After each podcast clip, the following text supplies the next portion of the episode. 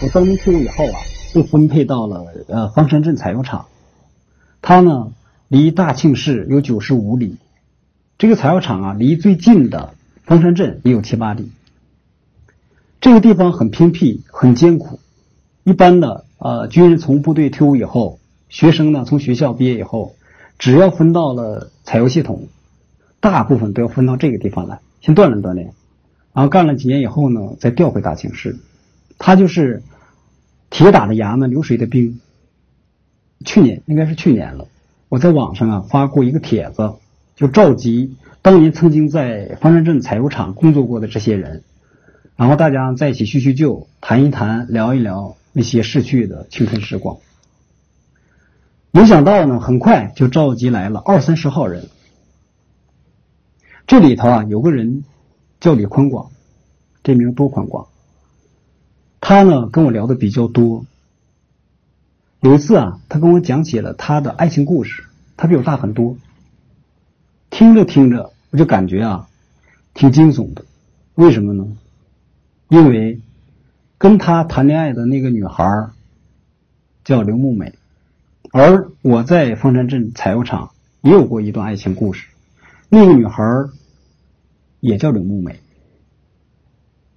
李坤广经历的爱情故事和我经历的爱情故事。那个情节啊，几乎一模一样，包括两个人的对话和交往的过程。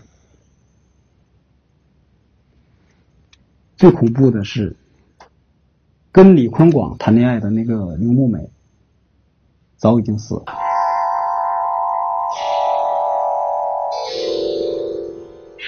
这个故事我这样讲啊：十八年前，李坤广呢骑着摩托车，突突突突突突去那个。方山镇办事儿，半路的时候呢，他看见前面有个女孩。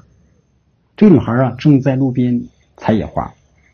她穿着一件红衣服、白裤子，长得唇红齿白，还挺好看。这个李坤广呢，就停下了摩托车，跟这个女孩搭讪。他们就这样认识。十八年后，我呢有一次也骑着摩托车去方山镇办事儿。走着走着，我就看见啊，前边出现了一个女孩，她穿着一件红衣服、白裤子。我走近她之后啊，发现这个女孩唇红齿白，长得还挺好看。她正在路边采野花。那条道啊，两旁都是荒草甸子，星星点点的长满了野花，一年年枯荣自艳。我呢，就把摩托车停下来。问这个女孩哎，我说丫头，问一下，去那个方山镇怎么走啊？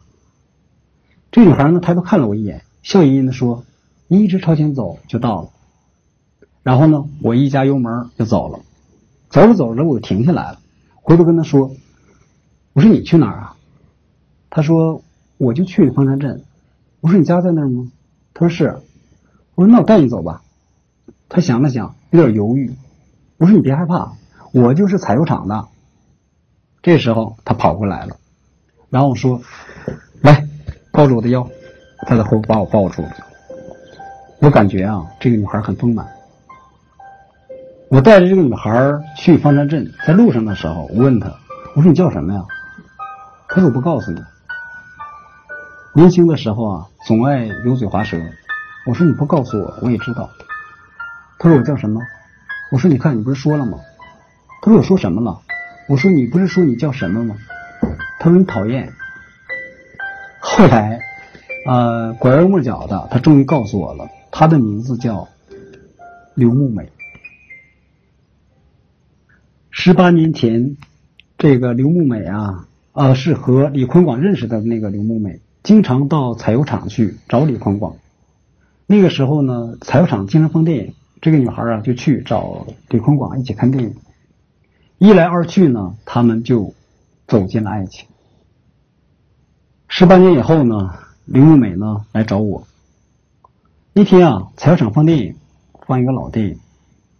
那么我们俩看完电影以后呢，我去送他，送他回那个方山镇。在采油厂和方山镇中间啊，有一片树林，杨树林。那么我们在那个杨树林边上就停下了。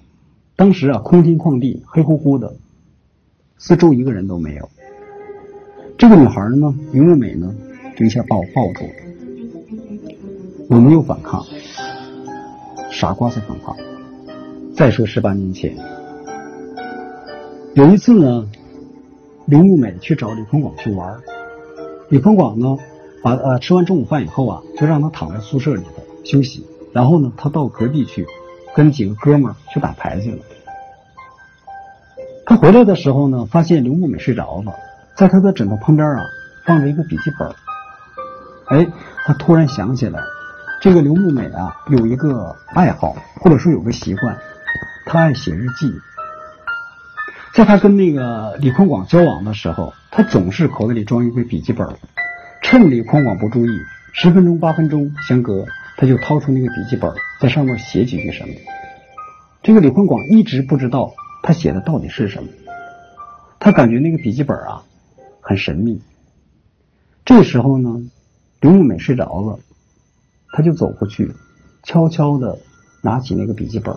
打开看了看，看了以后啊，他是一脑袋雾水。为什么呢？比如说最后一章是这样写的：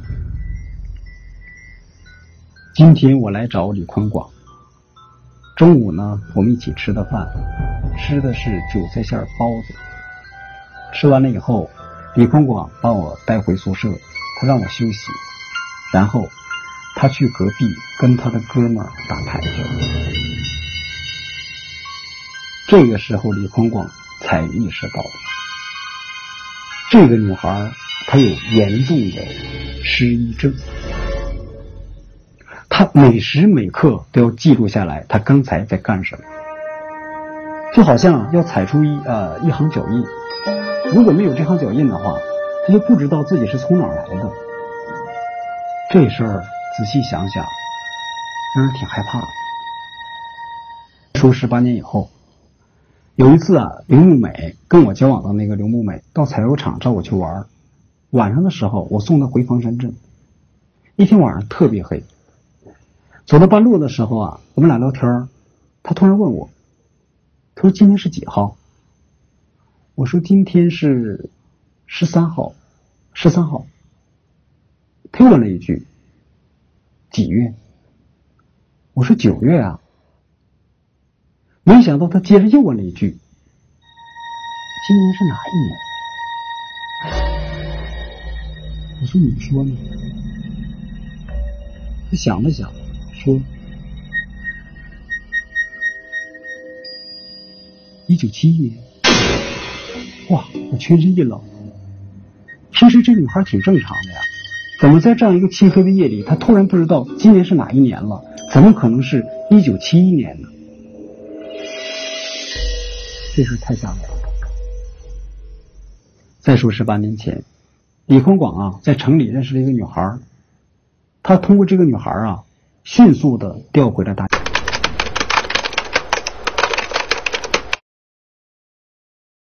警室，然后呢，他把刘木美给甩了。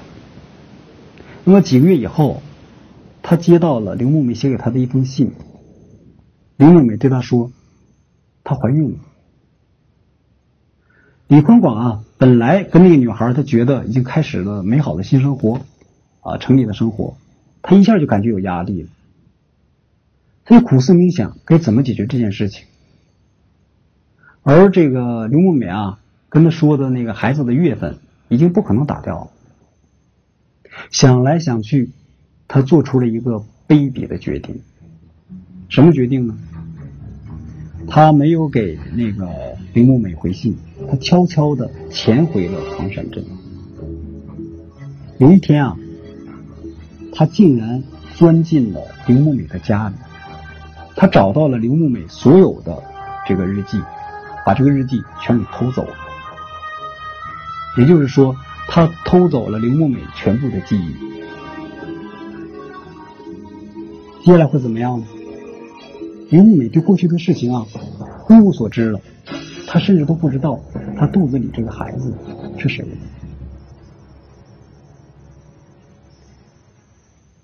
呃，李坤广在方山镇啊住了几天。有一天呢，他专门来到刘木美的家门口啊，他转悠，他想试一试刘木美还能不能认识他。黄昏的时候，刘木美出来了，果然挺着大肚子。他走过李坤广面前的时候，他看了他一眼，然后很平静的就走过去了。他还是穿着那件红衣服、白裤子。李坤广心里暗喜，刘木美不认识他。这时候，他才放下心来，背着他的挎包，那里装的是刘木美的记忆，然后走掉。他把刘木美和他肚子里那个孩子永远留在了那个陌生小镇上。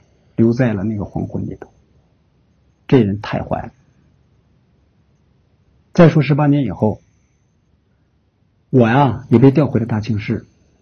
我回去大约有两三个月的时候吧，我接到了林木美给我写来的一封信。他说他找我有事儿，希望我返回那个方山镇采药厂一趟。我当天就返回去。我们俩就是在从采药厂到方山镇中间的那片杨树林见的面。我问他。我说刘木美，你有什么事儿吗？他说，其实也没什么事儿，我就是想你，我想看看你。然后我们就坐在草地上聊天我们一直啊在聊过去我们俩在一起的一些美好时光。我们拒绝谈未来，因为我们俩没有未来。那天晚上啊特别黑，伸手不见五指，真是不是形容词。聊着聊着。这个刘木美啊，突然对我说：“她说我得回家了。”我说：“好，我送你。”然后呢，我就送刘木美回家。往前走的时候，他开始不说话了，我不知道他心里在想什么。我就一直在旁边说来说去的。可是呢，后来我也不说了。为什么？我发现啊，脚下的那条土路突然像被掐断了一样，它不见了。我马上意识到，我们可能迷路了。我就问刘木美，我说南在哪边？他朝他的左边指了指，说南在那边。我说不对吧？应该不是南吧？我说那西边在哪边？他又朝他的右边指了指，说西边在这边啊。我的脑袋嗡的一下，为什么？如果他的左边是南，他的右边怎么可能是西呢？这已经不是转不转向的问题了。我说得了，来，你跟我走吧。然后我就带着他在黑夜中去奔走，就凭着感觉找那个方山镇。可是越走啊，我发现四周的这个地形越陌生，好像从来都没来过。我在那个方山镇的材料厂啊工作了一年多啊，走着走着，我发现前面出现一片树林。嗯，是一片杨树林吗？走近之后，发现不是，是一片白桦林。这片白桦林我从来都没见过。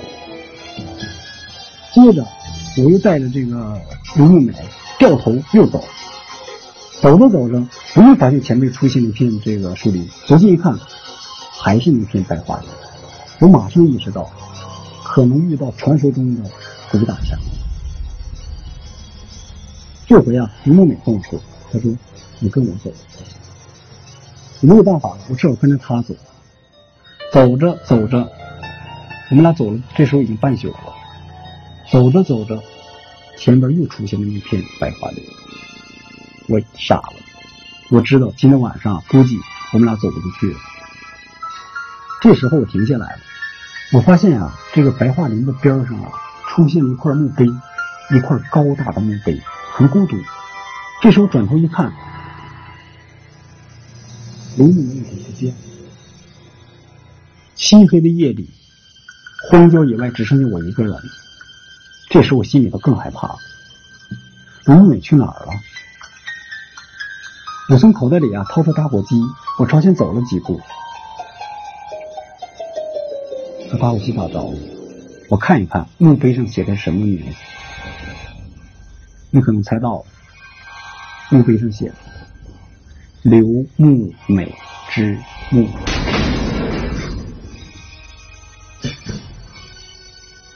就在这个时候，我转身就要跑，可是呢，扑通一下，那个坟啊，好像塌了，把我掉下去。我知道，这次我可能死定了。当然了，我没有死。我要死的话，我也不会在这讲故事了。那呀，其实并不是一个坟墓，而是呢一个陷阱，一个提前挖好的陷阱，就在那坟墓旁边，把我掉进去。我在那里头被困了两天一夜，一直在那儿喊。后来呢，有采油厂的工人从那儿路过，把我给救了。李坤广听了我对他讲的我的爱情故事，他更害怕。他说：“你不是逗我玩吧？”我说：“我还怀疑你逗我玩呢。”他说：“可是是我先说的。”对呀，是他先说的。然后他说：“哦，我明白了，我知道怎么回事儿。”我说：“怎么回事儿？”他就告诉我，跟他交往的那个刘木美啊，死于难产。那个孩子反而奇迹般的活下来了，是个女孩，被卫生院的一个打扫卫生的老太太给领养了。这个女孩呢，后来就叫了她妈妈的名字刘木美。年龄大了一点以后啊，这个李坤广越来越觉得愧对呃跟他交往的那个刘木美，而且呢，觉得对不起他自己的亲生女儿，越来越想念她。有一年呢，他就回到了方山镇。他就把这个女孩给约了出来，两人在茶馆里见了。然后呢，李坤广一边流泪一边对他讲起了他和他妈妈的那段爱情故事。他的女儿刘木美面无表情的听，最后只问了他一句话：“说你有什么凭证吗？”这里李坤广啊，就把他那个背包拿过来了，那里装的都是这个刘木美她妈妈的日记本。刘木美呢，拿起来一本本翻看，什么都没有说。最后，他对这个李宽广说：“我不可能跟你回去，这些东西是我妈妈的遗物，你交给我吧。”然后他拎起那些笔记本，就走出茶馆，就不见了。那么，我也明白了，这个女儿刘木美啊，看了她妈妈的所有日记，然后呢，她把她妈妈的所有的记忆都装在了她的大脑里。接着，她上演了一出戏，这出戏的主题就是报复男人。晚安。